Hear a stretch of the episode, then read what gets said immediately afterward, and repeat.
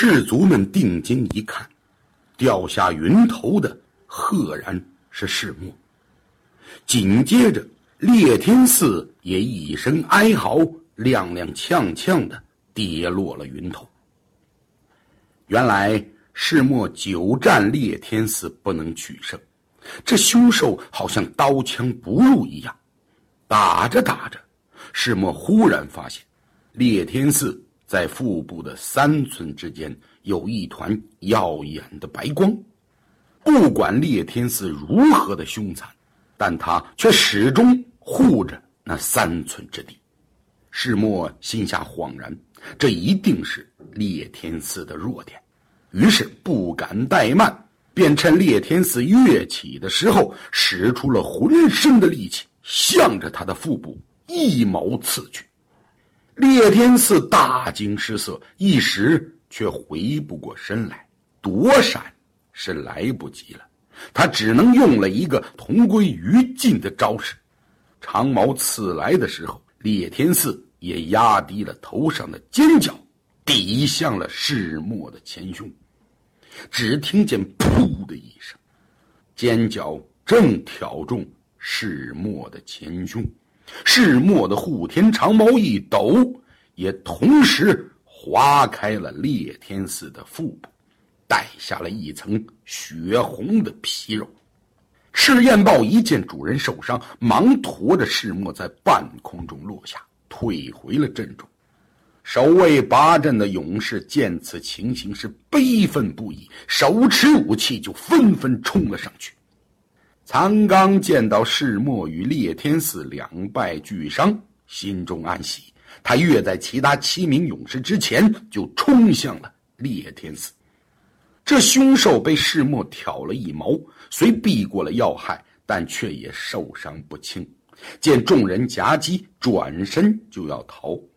残刚伸出了两条双臂，刹那间就变成了两条盘旋的巨蟒，直缠向了烈天寺的四条粗腿。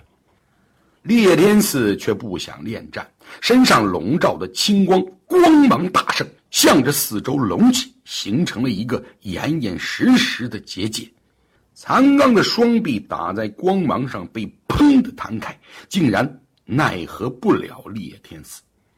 众人眼见这烈天寺不但凶残，而且神通广大，不敢贸然前进，一时不知如何是好。烈天寺就趁众人这一呆的当口，猛地腾空一跃。冲出了方阵的包围，向着不周山的上空飞去，瞬间就不见了踪影。见烈天寺已逃，世墨的贴身部族和八名勇士护着他，迅速回营救治。回到木山的营寨之中，医官仔细的检查世墨的伤口，这一看之下，大家不禁忧心忡忡。只见透过世墨的护甲，鲜血已经染红了整个前胸，一条长约五寸的伤口，血如泉涌。医官马上拿出止血的草药，捣碎了涂在伤口上，包好，终于止住了血，又为世墨换了衣衫。世墨疼得几乎晕了过去，但还是咬紧了牙关撑着，直到医官和众人离开。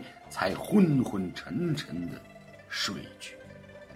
残刚和众勇士走出屋外，向医官询问族长的伤势。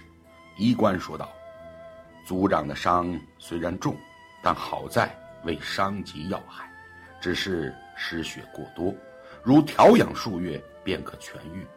但在三月之内，恐怕不能再战。如果伤口撕裂，那就大事不妙了。”众勇士面露愁色，低头不语。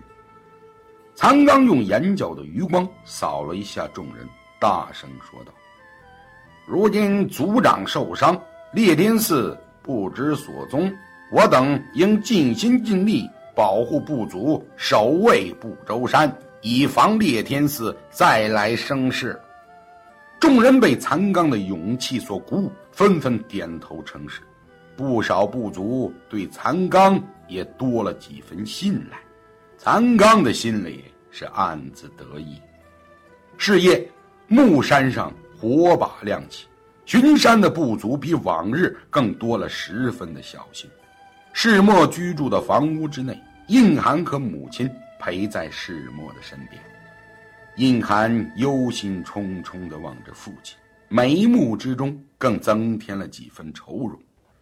世墨悠悠的醒来，他忍着胸口剧烈的疼痛，对着印寒挤出了一丝笑容，说道：“女儿啊，为父只是受了皮肉之伤，未伤及要害，只要将养数日便可痊愈。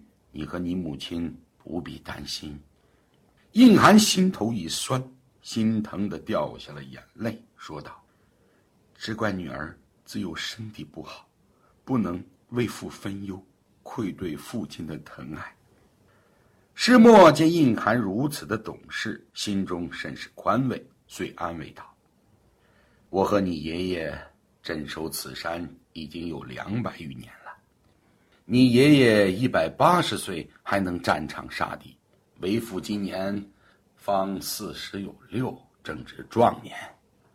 女儿啊，你不用担心，你的身体虽弱，但我已经请求了炎帝来为你调治。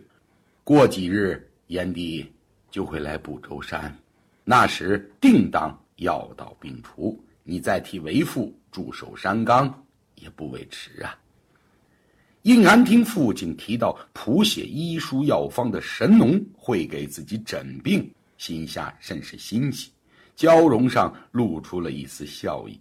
忽的又似想到了什么，对世墨说道：“父亲，如今您受伤需要休养，那烈天寺又动向不明，为今之计，是否应挑选一名信得过的勇士，带领大家加紧巡防，以免……”再生祸端呢？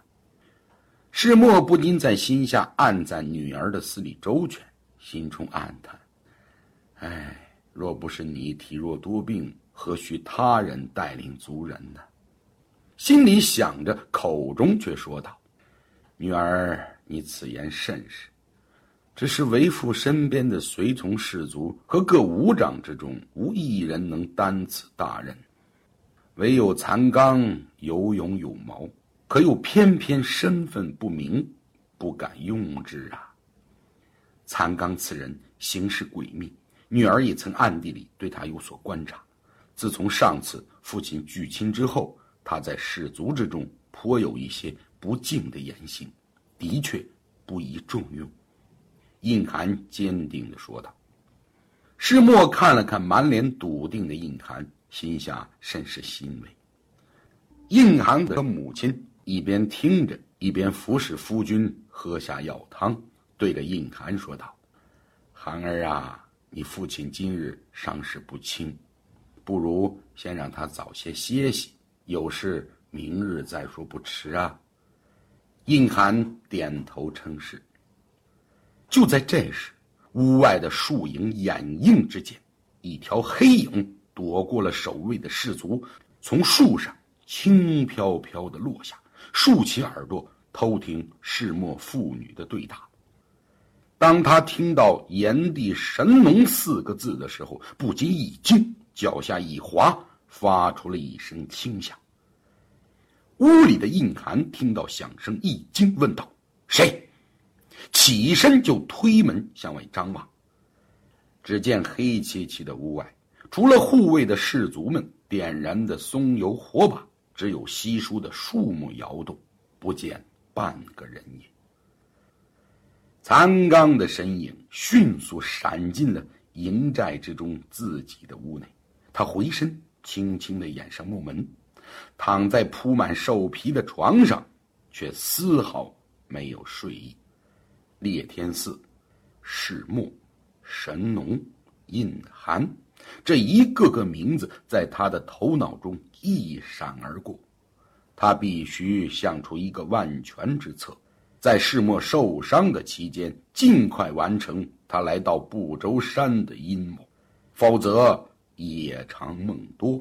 若他残刚的身份一旦被揭穿，后果将不堪设想。